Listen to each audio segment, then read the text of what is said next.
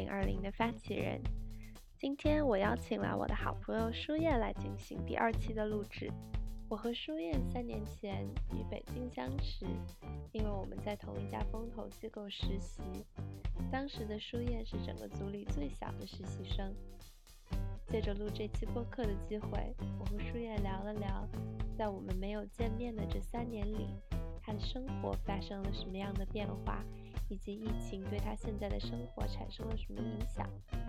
让我们一起来听听舒燕的故事吧。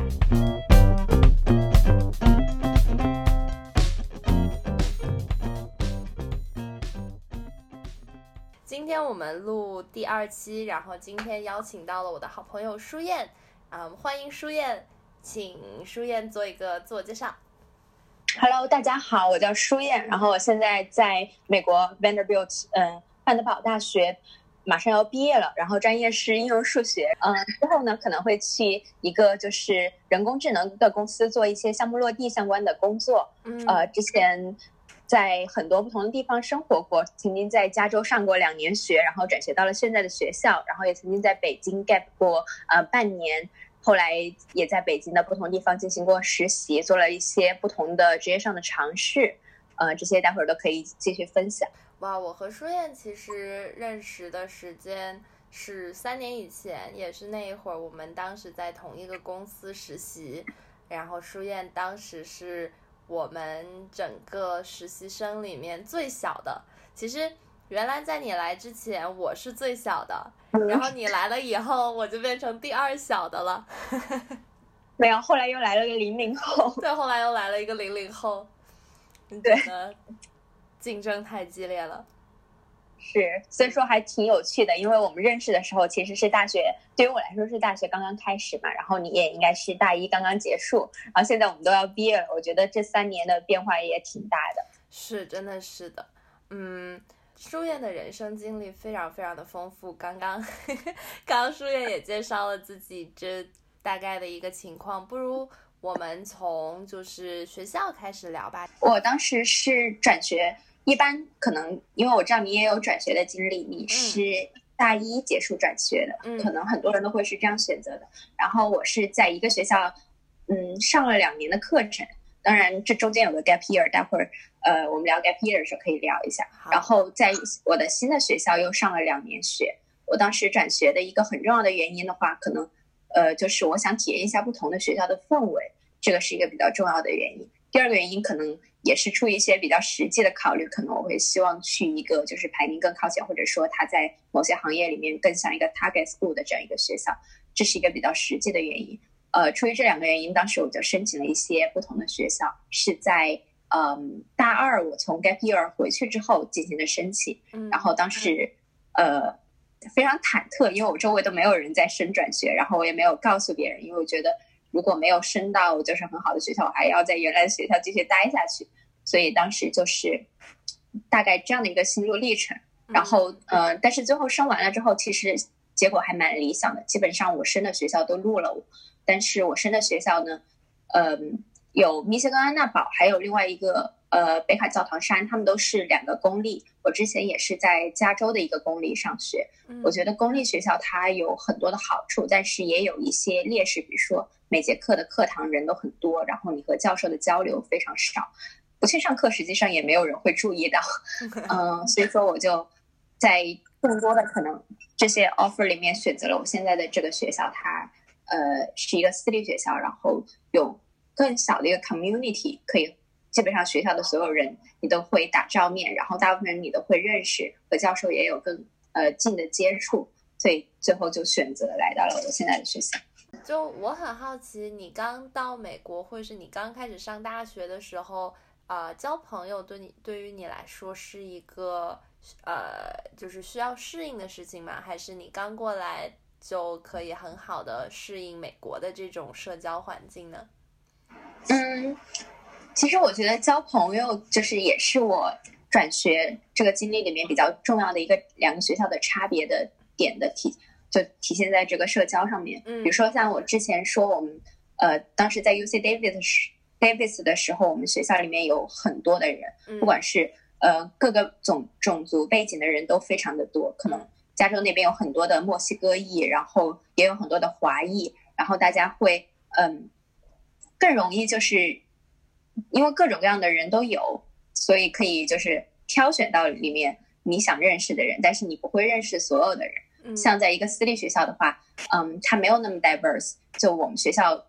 的国际学生比例都非常的小。然后也是一个非常白人为主的这样一个学校。现在这个学校吗？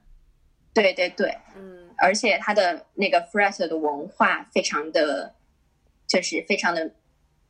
怎么说呢？它 Fret 的文化在我们学校非常的流行啊。然后，嗯，因为我们学校是那种南方贵族他们会来上的学校，嗯，所以说这是两个整个大的氛围上的不同。嗯，然后，嗯，但是在我们学校的话。因为少国国际学生的人数更少，所以说我们就会更 close 一点。嗯，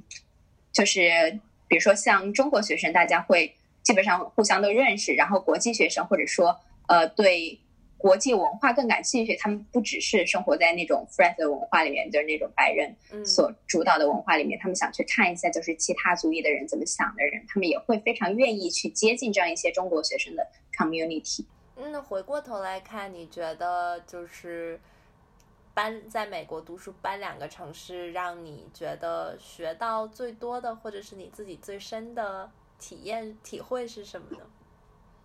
嗯，我觉得就是适应能力吧。首先，你搬到一个新的学校，其实是需要把你原来的社交圈，呃，完全重新打乱的。包括我当时 gap year。回去之后，我是升大二了，但是我之前和我一起上课的人，他们都不和我一起上课了，因为他们都要上更 high level 的课。然后我可能每天都会认识一些新的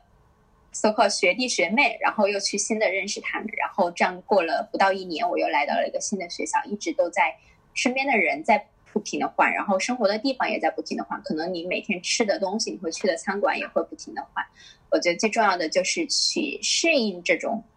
嗯，不断的一些改变，然后嗯，be open to everything，然后不断的去接纳，就是不同的人他们身上的一些不同的特点，然后同时的话，在这种接纳当中，还找到自己的一个生活节奏，就会在不同的地方都可以。刚你一直有就是提到你在转学的这个呃决定之前，还有一个 gap semester。Right，就是你 gap 了一个学期，这是什么样的契机让你 gap 了这个学期呢？嗯，当时就是我当时也在大一的时候就在很努力的找实习，其实我也不知道为什么当时就开始很慌了，然后我就申了很多嗯国外的、国内的各种大一的项目，因为国内的实习基本上是不允许大一的人申请的。当时呃在那个公司是一个风投机构，它的。gap year 的那个项目，因为它没有限制年级，然后很快就收到了回信。当时我正好在上寒假，然后他们就给我面试了。嗯，然后我回到我们当时一年是三个学期，然后我是嗯第一个学期结束的时候的寒假收到了面试，然后我第二个学期刚刚开始我就收到他们给我发的 offer。嗯，然后我就跟我妈打电话商量，我说我觉得这个机会对我来说。嗯，我非我觉得非常宝贵，然后可以让我去看一下，就是职场是怎么样子的。然后另外，它作为一个风投机构，可能会让我看到就是不同的行业的一些东西，对我就很吸引我。然后从学业上面，它的一个 trade off 其实也没有，就是说可以会让我晚毕业很久啊什么的，因为我当时的学分是够的。之前高中的时候有上一些 AP 的课程可以换掉，然后之后再紧张一点就可以及时毕业。然后我妈就想都没有 想，也没有什么。阻止我就同意了我这个决定，然后我当时就给学校说，我的第三个那个 quarter 的话我会 gap 掉，然后嗯，第二个 quarter 考完试我就直接飞回北京了，就中间也没有什么犹豫啊，然后也没有说 gap year 是一个很大的事情，就很简单的就决定了。嗯，就正好有这个机会，然后就来了。嗯，对。那当时这个项目你是怎么找到的呢？是你刻意想要投一个就是和投资相关的实习？还是就是，呃，就看到了这个项目，然后就投了。嗯，其实是我高中的时候，我在做一个公众号，那个我一直做到了大二、大三的样子，会去采访一些留学圈里面比较有意思的一些人。嗯，然后他们有各种各样的背景，然后里面就包括很多创业者嘛。然后我就惊奇的发现他们都被同一家公司投资了，然后我就去搜这个公司的一些背景，然后发现他们在招实习生。这个是我高中的时候就知道这个公司，然后我就想，我是不是有一天也可以去实习？然后大一的时候看到他们正又在又在招人，我就投了。嗯，哇哦，但真的好早，那就是你高中的时候就对，就是就是对创投，然后对这个事情就已经开始有意识了。嗯，对，当时我可能不是把创投当做一个行业去看的，因为我们都知道这家公司它的 PR 做的很好嘛，然后就是有很多呃各种描述，我就是觉我单纯的觉得这个公司好酷啊，他们投的公司我都觉得耳大家都耳熟能详，然后投了很多。嗯，比较前前沿的东西，所以就想去看一下这些新鲜的东西。没有说我用一个非常 professional 的这样一个眼光去看风投这个行业，我想加入这样，嗯，更多还是一种想尝试的心态。嗯嗯是，嗯，那你后来去了这个实习以后，它实际上面跟你想象中的就是实习体验是一样的吗？我觉得肯定会有不一样，嗯。怎么说呢？首先，作为一个实习来说，对于一个大一的学生来说，是完全不知道职场是怎么样子的，可能对自己有很多的高估，然后会觉得自己一旦开始工作，就有很多雄心大志想要实现，觉得自己可以决定很多事情。嗯，就像我们做社团活动一样，自己可以去做 lead 很多事情。但是，其实大多数来说，公司来说，一个实习生的角色可能更多的还是去辅助，真的去干一些活，然后嗯，需要很细心的去执行。这是然后当时最开始这对我来说是一个很大的落差，然后但然后当时也度过了一段心理上没有办法适应的环节，然后再加上当时我们我们最开始提到了我是最小的实习生，然后觉得周围的人都好厉害呀，然后也比我大那么多，这些也有一些落差，但是慢慢。我后来去想这些事情，包括当时复盘，我会觉得这对我来说是蛮宝贵的一个经验。因为首先，第一，它嗯教会了我职场是什么样子的，然后你的 leader 会期待你去做到什么事情，然后不要太好高骛远，很多细节也很重要。嗯，这对我之后做任何事情，我觉得都是很重要的一课。另外一个，嗯，像我之前说的是，出于对于行业，就是泛指的各种各样的行业，它风投的去投资的公司的各种行业。的一些好奇才来投的这个实习，我觉得这个也是做到了，让我可以去接触到不同的被投公司，然后接触到世界一些前沿的投资人他们在关心的事情，实际上就是这个市场上最热门的一些事情。我觉得这是对我一个对于商业世界的一个比较启蒙的一个，嗯，这样一段时期吧。这是对我来说比较重要的一个 take away。然后第三个的话，也是对风投它的大大概整个公司的运营模式有了一个看法。这是三个 take away：第一是认识了职场，第二是认识了不同的行业和呃市场上的一些前沿的趋势，第三就是大概知道了风投是怎样一个事情。嗯呃，你还记得当时发生了什么吗？就你刚刚提到说，就是让你呃，就是。你呃，你想象中的可能是你进去，然后你可以立的项目，但是实际上是更多的就是去做事情，就是这个落差，你当时是怎么 settle 的呢？嗯，因为当时啊，这个可以说嘛，就是当时我的 leader 经常每天都骂我，就是一些标点符号啊什么的，就是嗯，我们当时做那些推文啊什么的，然后会觉得那些标点符号一些很小的地方，嗯，然后他都。看到，然后我觉得，我当时就觉得这个有很重要嘛，就是为什么这么小的事情，每天我都在处理这些什么标点符号啊、什么空格呀、颜色啊这些东西，然后当时觉得很沮丧。嗯，然后，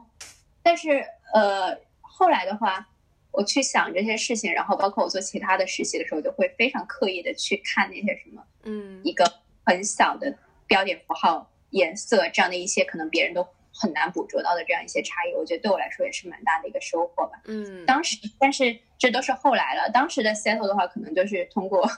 嗯，周末出去玩啊，然后那去体验这个城市的一些氛围，然后去 settle 这样一些心理的不舒服，然后觉得反正我才大一嘛，就是如果我这个也不是我的一个全职工作，我做的不好，那我就慢慢学，然后。慢慢从这些看似很琐碎的工作里面去吸收到一些对我有营养的东西。嗯，我觉得你聊到这个还蛮有意思，因为我我觉得那个时候我就我们俩年龄当时差一岁嘛，所以其实我也是所有人里面工作经验最少的。但同时，我觉得 from from 就是一个，这怎么说呢？我觉得我不能说我做的工作是最重要的，但是我做的那个工作也是，就是呃，需要去注意很多的细节，就比如说标点符号，然后比如说做幻灯片的时候要给那个。图片加边框，这样子它才会就是在那个白底的幻灯片上面显现出来，right？就你知道那是一张图。然后我记得我当时还被纠正过大小写，呃，全角半角，就很多很多很多非常非常小的事情。那个时候，我觉得起码一开始，我并不是完全不能理解它到底。是有多重要的一件事情，但是我当时会觉，就是我当时的第一印象是，哇哦，like it's so much work，就是其实发一篇文章，it's so much work，就是你要去看所有的标点符号全角半角，然后空格逗号句号，这样子就是你才能够保证你整个品牌给出去的 message 是统一的。这些事情是我之前不知道的，我觉得一开始去去学习这个，也就是是一个很痛苦的过程。但我同意你说的，就是在经历过这个事情之后，现在呃，我自己去写文章，或者是我自己去做一些事情，我都会很刻意的去把这些小细节抓好。但我觉得，如果我没有就是那一段经历的话，可能。我不会在这么早的时候就知道说，其实这些东西是很重要的东西。对，尤其是那个全脚半角，因为我的记忆也很深刻。然后后来我每次看到就是别人包括什么朋友圈，就是别人的什么朋友圈啊、Instagram 上面没有分全脚半角，我都会觉得特别不舒服。是真的是真的，我我我也会有这样的感受。就还有比如说。那个幻灯片的图片没有加框，然后大小写有 off，或者是就是各种小小的东西吧，我觉得就是都能够看到，只要能看到我就会很不舒服。嗯，而且我觉得就是这段实习经历对我来说很重要的一个点就是，嗯，它其实我们当时那个公司虽然它是一个比较出名的机构，但是它的人是非常少的，跟一些大公司，比如说我之后在百度或者爱奇艺实习过那个。他们有几栋楼，里面全部都是他们的员工。你想认识一个人是非常难的。我觉得，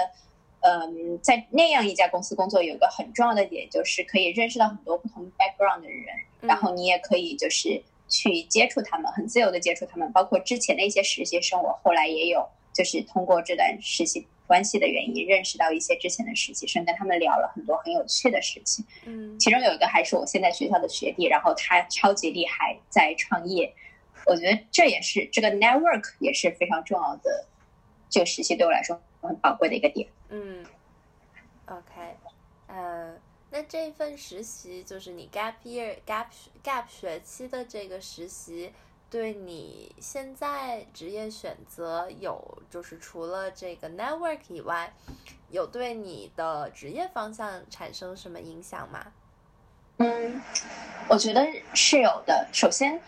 当时我会申这个项目，肯定也是出于对风投的感兴趣嘛。因为我当时还在学 CS 嘛，但是我最开始就说了，可能我不想就是做一个程序员。我觉得在风投这个行业里面，技术肯定是很重要的。如果我懂技术的话，我能不能去尝试一下 VC 这个行业？但是我了解了 VC 这个行业之后，我不是说它嗯没有我想象的好，而是说我觉得它对于一个应届生来说。可能不是一个最适合的行业，因为你仅仅懂技术，尤其是即使我是一个 CS 专业毕业的本科生，那我仅仅懂技术，并不代表我真正就能看懂那些前沿技术的一些，嗯，就是项目。我可能需要更多的真正对行业的认知，对项目的积累，我才能看懂它。所以说，基于我当时，嗯，从我看似很琐碎的一些工作里面去吸收到的一些对于行业的知识，我就。嗯更加认清楚了，我可能不会一毕业就去 VC，甚至说像更普遍、更广义上的一些金融行业，像投行啊这些，可能也不是我最向往的一个职业方向。我当时就模模糊糊的感觉到了，我可能会去一个具体的一个公司工作，公司里面工作，而且它会是在互联网或者科技这样的行业。嗯，但是因为当时大一大二还是没有办法很确定自己的方向，后来还是尝试了一些，比如说像 consulting 啊，比如说我大三回去之后会去也投过 consulting 的实习工作的实习，嗯，美国这边的一些 office 的实习，但是。嗯，因为一些身份的原因嘛，比如说四大他们要求所有的全职员工必须是美国公民，然后其他的 MVP 他们的竞争可能会比较激烈，就一无所获。然后这个时候我正好投到了几家互联网公司的实，拿到了互联网公司的实习，嗯，就确定了方向。然后我觉得，嗯，之前的那个 gap 的 gap 的那段实习，它看似跟我后来的方向其实跨度还是挺大的，从一个风投到。几个互联网公司，但是它其实是给了我一个启蒙，就是让我去看到我自己感兴趣什么方向，然后我未来最终的目标是什么，然后我要怎么去达成它。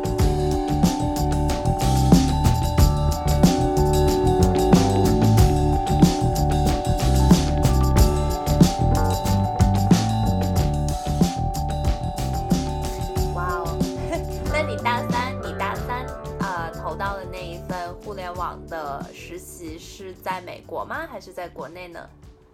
哦，我是大二，我做第一份互联网的实习，其实是大二的暑假。嗯，然后当时是在国内，嗯嗯，是在做一家就是视频网站嘛，大家都每天都看的那个视频网站，也不说名字了。好，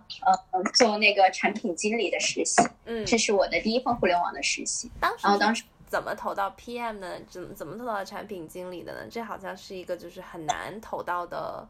呃岗位。嗯，对，当时其实还挺巧的，就是我们之前实习的一个同事，他有一个朋友正好在那家公司做技术，然后他们组要招一个 PM 的人。嗯，然后。然后当时我正在跟那个朋友说，我说我觉得找实习有点难。然后他说你想做什么？我说我想尝试一下 PM。然后他就把我的简历投给了他的朋友，他朋友就推给了他们嗯产品组的人，然后就很快就给了我面试。当时是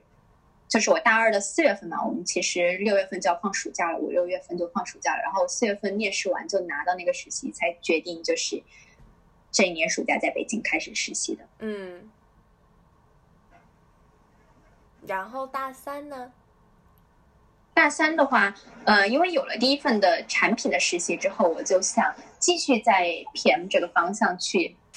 前进嘛。然后当时，嗯，还是最开始还是想在美国找一些实习。嗯。然后，嗯，美国的实习的 opening 基本上是从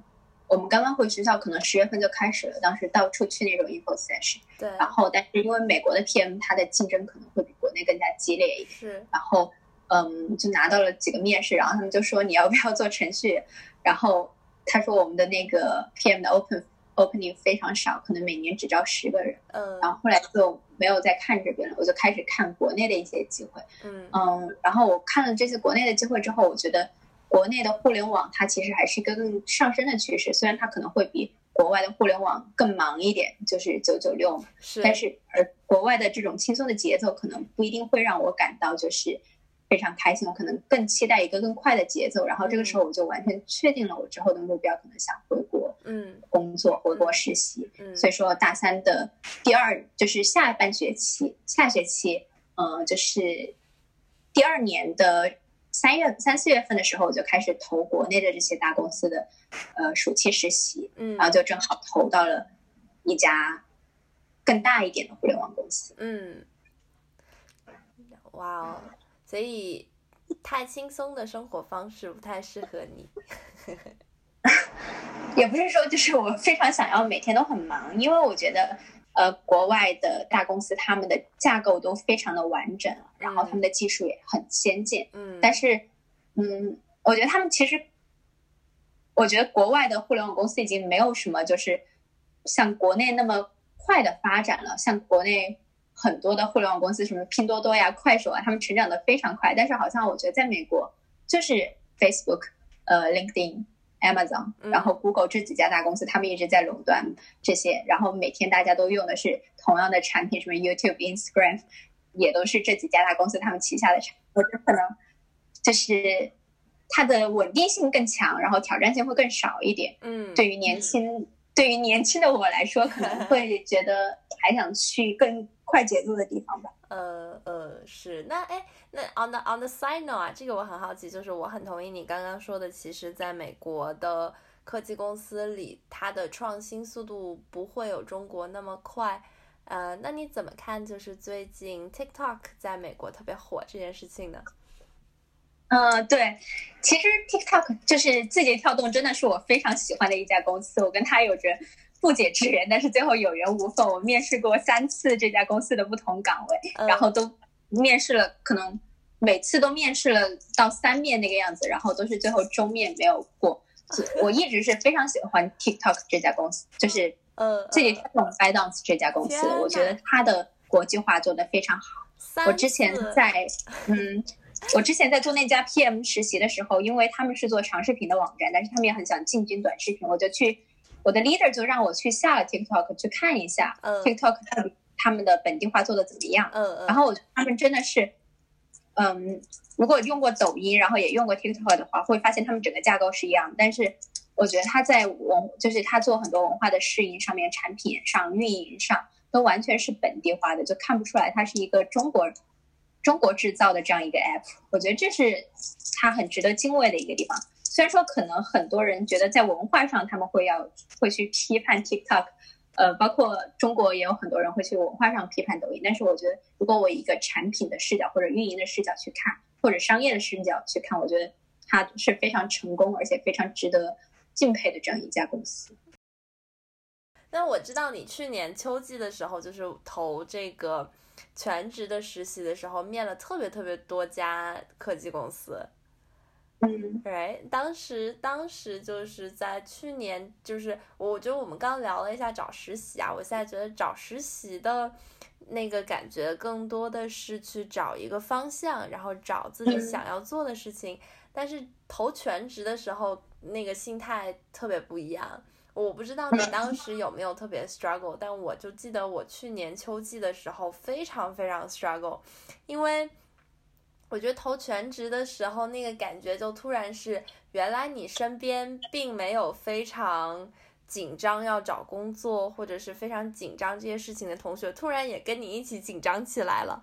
对，然后对，然后突然就是在九月份、十月份的时候，大家。都开始疯狂的面试，疯狂的投简历，然后每天吃饭就是能够听到或聊到的话题都是，哎，今就是我投了哪个公司，哪个公司还在要人，然后哪个公司 sponsor，哪个公司不 sponsor，今天这个 MBB 放了第一轮，你有没有收到邮件，或者是，或者是就是。呃，国内这个公司开始秋招，然后要投简历，那个公司开始就是面试，然后又怎么怎么样，就是有很多很多这样的信息。那段时间特别特别的崩溃，我就在家哭了两三次，就因为因为这个事情，我不知道你当时当时那段时间对你来说，就是因为。我听我我现在听到的感觉就是，我觉得你在大二大三通过实习，已经很确定自己大概是一个什么样子的方向了。那所以就是在去年呃九十月份，就是去年 fall 秋季学期的那个时候，呃，你你当时是怎么过的呢？就是是海投了很多公司，面了很多公司，还是说你很确定就是我要做这件事情，我只会怎么去 f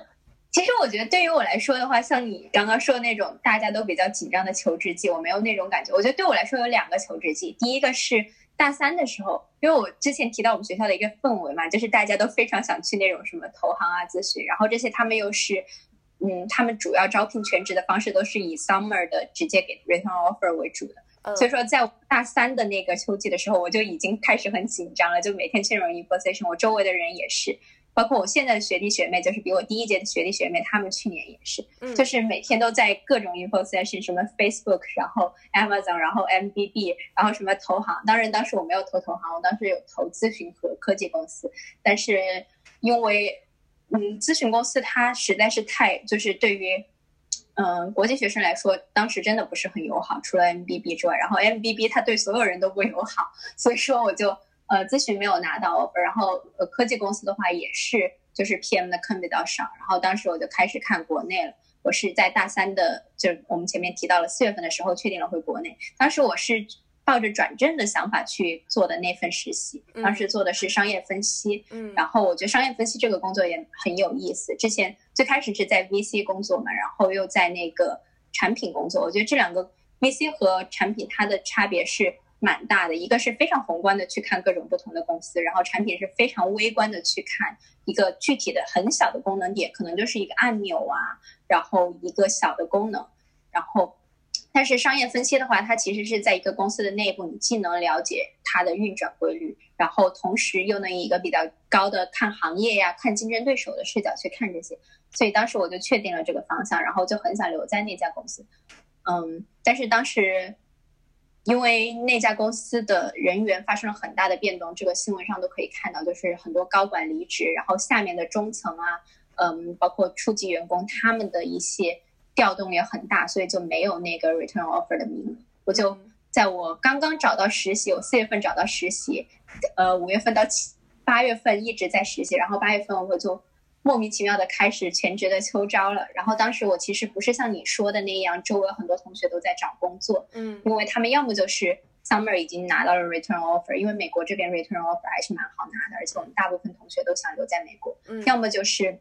他们就很明目标很明确的说我要申请研究生，所以说没有人和我一样在找国内的工作，嗯，当时是蛮孤独的一个状态，而且我还要自己去搜集很多信息，嗯，呃，嗯。但我的目标虽然比较明确，因为我觉得商业分析，包括说，嗯，战略分析，这个是我比较明确的一个方向。就是做了我大三的这份实习之后，但是我还是要去看不同公司他们在开哪样的岗岗位。然后我就当时国内最大的那几家公司，我基本上都投遍了吧。然后小的我开始是完全没有去想他们，然后后来慢慢的慌了之后，也去投了一些小的公司，可以说是一直在不停的面试，然后。因为每家公司它要面试四到五轮，我基本上都是每一家拿到了至少拿到了三轮左右，所以说我基本上是在那整整三个月里面，我一直在不停的面试，有飞到纽约去参加他们的海外招聘会，也有半夜三点钟起来视频面试，当时真的是蛮痛苦，而且周围的人他们跟我方向不太一样，也不太理解我的一些想法，嗯，也没有办法就是去跟别人抱怨啊什么的。我觉得像你说的那样，大家都在讨论这个，还其实还蛮 supportive。但是我当时也不敢去和别人说，然后所以说当时真的是蛮纠结的几个月。那你当时面试了多少家公司？你还记得吗？嗯，我数一下，嗯，可能都多到数不过来了吧？也没有没有多到数不过来，就是因为其实只有七八家了，我投的不是很多，因为那几家小的公司，就是我基本上投的都是国内比较大的那几家，然后投遍了七八家吧，然后加起来可能面试了。二十几轮，我觉得。哇哦，哇，是的，我我 作为同样国内国外都在投的人，就当时上个学期在面试这件事情上面还是很崩溃的，因为有的公司他就会跟你约，呃，下午两三点。我有一次就因为这件事情崩溃过，因为我是一个没有办法熬夜的人，我其实每天到十一点钟我就已经困得不行了，就我一定要睡觉，然后。那一个面试想约就是约哦，他是那种就是机器选 slot，所以不是人工的。然后他只有晚上两点钟这一个时间，我也改不了。然后我当时就很崩溃，因为这个公司我也还很喜欢。我想说，I have to be my best self。啊，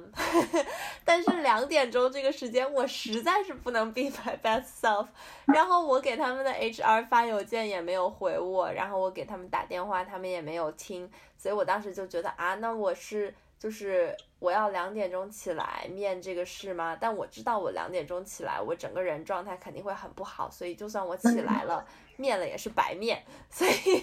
我当时就因为这个事情在家原地崩溃，就就是在我们家楼下客厅大哭。然后呃，我的五个室友就他们都很就不知道发生了什么，然后就过来。还想想一想，还是想一想，还是特别特别有意思的经历。对，而且其实面试还是好歹是一个人跟你商量的，然后你还可以联系他们的 HR，然后他们有那种国内很多公司有那种统一的笔试，基本上都是我们这边五六点吧，就是早上五六点，然后我。我真的有睡过两个笔试，我其实可能投了十家吧，然后我面了八家，因为我睡过两个笔试，就是我的闹钟响起的时候已经八点钟了，然后那天五点钟有一个笔试，然后完全没有没有任何印象的睡过去了，然后我觉得当就觉得挺可惜的，但是确实，如果我真的就是勤勤恳恳的不错过每一个两三点钟的面试，也不错过每一个五六点钟的笔试的话，我觉得我真的可能会崩溃。缘分不够，缘分不够，我觉得要这么想。嗯，对，因为当时基本上都是拿到三四轮嘛，每家公司，然后就抱着很大的希望，而且他们的时间都是错过的，就是我可能刚被上一家公司，呃，三面四面或者中面之后拒了，然后就收到下一家公司的面试，然后又开始三四轮，然后每次都抱着挺大的希望，因为可能就我就觉得。就差那临门一脚，我可能就拿到这个我觉得非常理想的职位，然后，所以说当时真的很难调整我的这样一个心态。但是后来，因为嗯，到了十二月份的时候，我开始去看一些比较小的公司，就可能他们也是独角兽级别，但是可能没有我们说的 BAT 啊什么，嗯，呃，字节跳动啊，他们那么大的规模。然后我会发现这些公司他们其实也蛮有意思的，嗯，就是。因为他们在一个垂直领域其实做的非常好，只是说他们没有像 BAT 那么大的就涉及到各个业务，而且，嗯，像我之前之前在大公司工作的一些经历的话，我也会提到，嗯，可能人与人之间没有那么密切，然后你很难去认识这个公司的很多人，因此你也很难去掌握这个公司真正是怎么运作，看到的只是比较局部的那一块儿，所以说我也慢慢的。不管是出于自我安慰，还是说一种自我觉醒的去看到了可能大公司的一些弊端，所以说我觉得这些就是在什么三四面被刷掉，甚至说有的公司现在还没有给我 feedback，就是到 H 面 HR 面完了，现在已经快一年了，他们也没有给我任何的 feedback。我觉得这些虽然缘分不够，但是慢慢去想了之后，我也觉得可能确实就是上天给我一个机会，让我不要就是去那种几万人的公司工作。去一个几千人的公司工作，嗯，可能我能学到更多东西，对我的职业初期会有更好的发展。是我，我觉得这样的想法特别好。有的事情就是，我觉得尤其是在找工作这件事情上，就是你一定要去努力，一定要去就是投这些简历，做这些笔试。但是最终就是去到哪里，其实这件事情不完全是由我们可以掌控的。所以只要尽了自己最大的努力，我觉得就就 OK 了。嗯，是，嗯，而且我觉得，嗯，其实像互联网的话，我当时觉得自己很明确自己的方向，想做互联网。但是其实互联网里面有很多很垂直的领域，比如说有的是做文娱方面的，他们是做视频的长视频、短视频；有的是做一些生活方面的，比如像美团、滴滴这样的公司。然后当时我可能就会出于。这个公司很大，然后它的市值很高，就去投它。然后，但其实我对这家公司他们所在的那个领域，比如说在电商领域，我可能并不是那么感兴趣，也没有什么了解，然后也没有兴趣去了解它。我觉得这样的盲目的投，我现在看来也是可能不是一个很好的策略。我可能更多的会。如果再给我一次机会，我会更多的去关注我感兴趣的一些领域，他们的头部公司，不管说是那种市值已经非常高的，还是说它可能现在还没有上市的，是一个独角兽级别的这样一些公司，但是他们在这个业务上做得很好，然后我可以学到很多东西。我觉得如果重来一遍，我会去选择投这些公司。嗯，我觉得这就是好的，就是你从这个经历里面学到了以后可以就是以后可以用到的 lesson。那这些就是面两五点钟起来写的面试，写起来写的笔试和两点钟的面试就没有白面。对，而且还有那种比较变态的公司，然后他们会就是让你在四个小时之内画十二页 PPT 交给他们。嗯。我也有遇到过这种的，但是其实还，我觉得那种学学到的东西还蛮多的，因为你要在十二个小时里，呃，在几个小时里面画十几页 PPT，而且一般是做一个什么行研啊什么的，那你可能会对之前一个完全不了解的行业有一个非常快速而基础的认知，我觉得这也是学到蛮多东西。是我我觉得就是这样的小的 assignment，有的时候。还是特别的，就是有意义，可以学到很多的，可能自己之前没有想到的东西吧。也就几个小时，然后学到很多东西。对，对对对。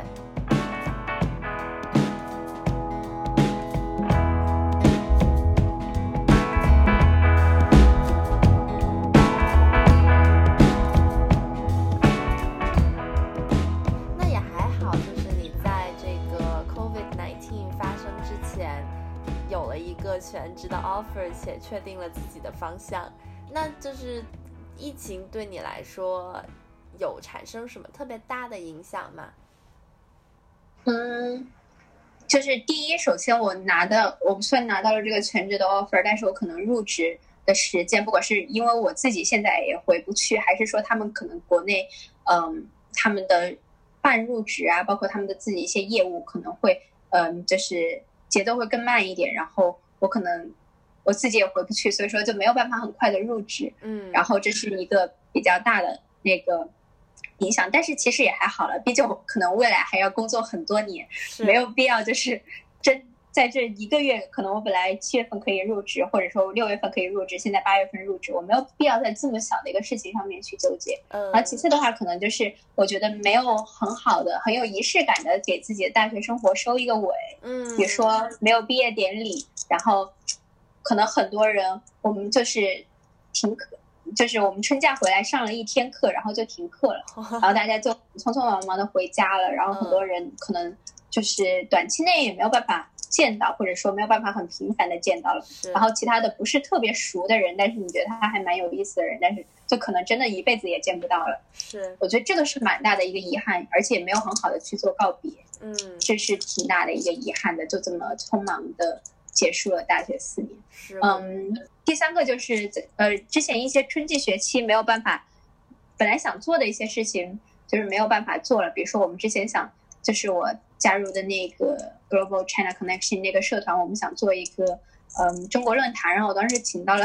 就是我刚刚说的呃，我非常感兴趣的那家公司，想字节跳动他们北美的一个负责人来参加，然后我也非常激动，可以听到这样一些东西。而且可以亲自去联系他们啊，接送他们，当面见到他，但是这些都没有办法实现了，因为这个 COVID-19，所以我觉得这些还蛮遗憾的，尤其是自己在大学的最后这段时间里面做出了这些努力，然后没有办法亲眼看到，这是一些遗憾。嗯嗯，后的一个影响就是确实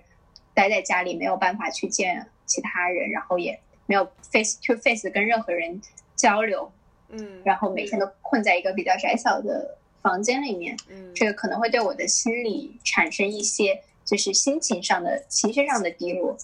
但是这些情绪上的低落，它是一个暂时的嘛，不是一个完全没有办法就是解决的问题。所以我觉得整体来说还好，心态还比较平和。心态还比较平和。嗯，就是给自己找点事儿做，可能需要。嗯，你给自己找了什么事儿做呢？你有找到什么事儿做？我可能想。写一些东西，但是太懒了，没有没有下笔，呃，就是一直在拖。嗯嗯，对，我觉得没有毕业典礼这件事情特别让人遗憾。嗯，对对，就就是觉得大学应该有一个完整的结尾，而我觉得毕业典礼这件事情特别特别重要，因为。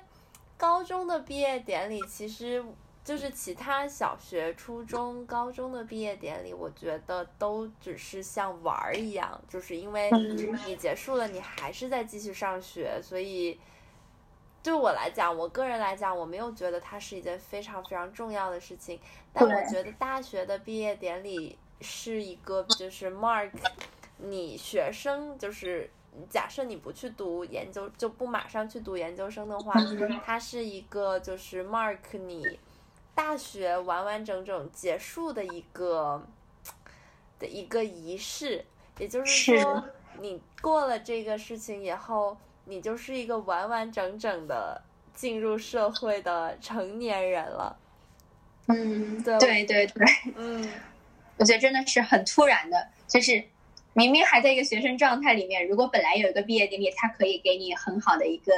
自我的心理提示，去改变你的身份，从一个学生到一个工作的人。但是现在没有这样一个仪式的话，就会觉得非常突然啊！我真的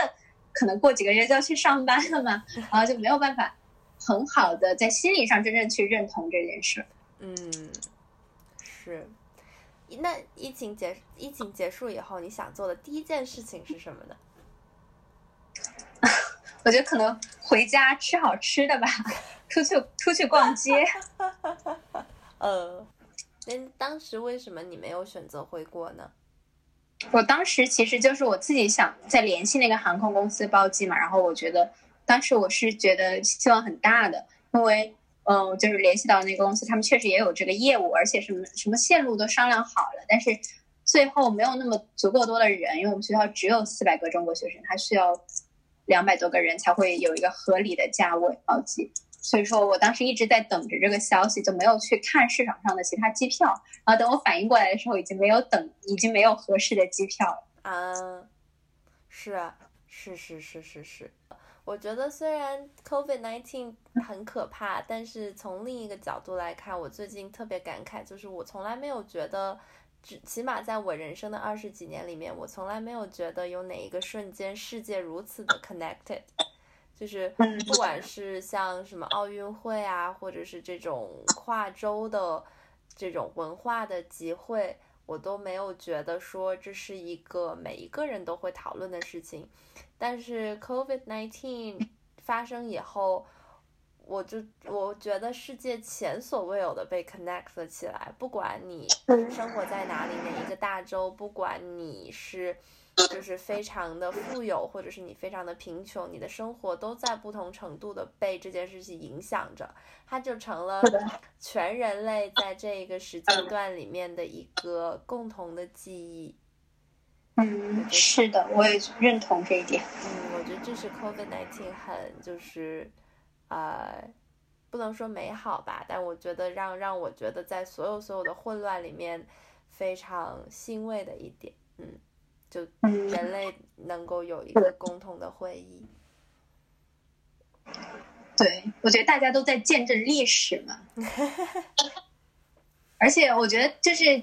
对于这种非常大的涉及到全人类的事情发生之后，可能会觉得自己个人的就是很小的一些很微观的一些不开心啊，或者说不顺利，就觉得没有那么难了，因为觉得自己只是这样一个很大的世界里面的很小的一个部分，然后自己的命运其实没有说那么不可扭转。然后我觉得我也相信，就是这个世界会给每一个人都最后都会有一个就是。很好的安排，这样听起来有点鸡汤，但是我觉得，因为看到了这种宏观的变动，所以说对于个人的更加不以物喜，不以己悲了。这句话由你说出来，我觉得想要给你鼓掌。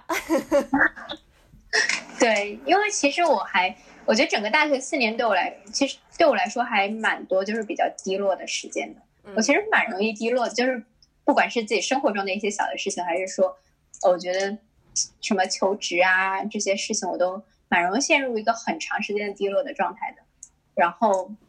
但是我觉得这四年给我最大的 成成长，就是可以觉得，虽然说我有这么多低落的时刻，但是最后这些问题都解决了。我就是我对于我所有过去的决定也没有什么可以后悔的。然后我也对自己现在的未来的生活，暂时来说没有什么不满意的。然后就让我觉得，虽然。可能会有很难的日子，但是最后都会过去的。这是大学四年给我最重要、最核心的一个收获。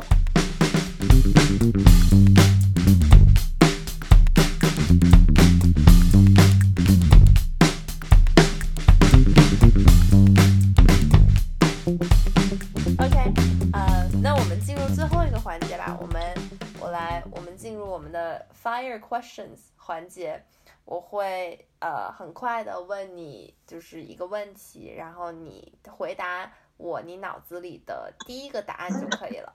好，推荐一部你喜欢看的电影。嗯，最想看的电影，那个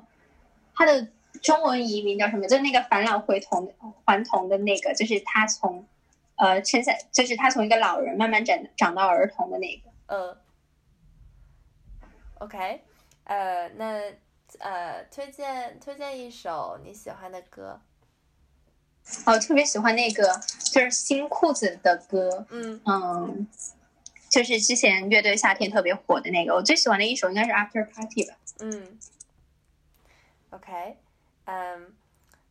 推荐呃不推不要不要说推荐呃，在你就是住过的美国的城市里面，或者是你旅游过的美国城市里面。呃，你最喜欢的城市是哪一个？我觉得 San Francisco。为什么呢？嗯，因为就是它可能不像纽约，就是它的节奏不会像一个度假的城市，比如说像迈阿密啊那么慢，然后感觉你在那里就是旅游的，然后也不会像纽约那样感觉它节奏非常的快，然后大家都会比较冷漠。我觉得，而且它。嗯，比起像纽约这样的一个城市，它会更多元化一些。我觉得，首先它多元，然后不快不快不慢的节奏，然后可以认识到各种各样不同的人，然后整个非常自由的氛围，这是我很喜欢的。嗯，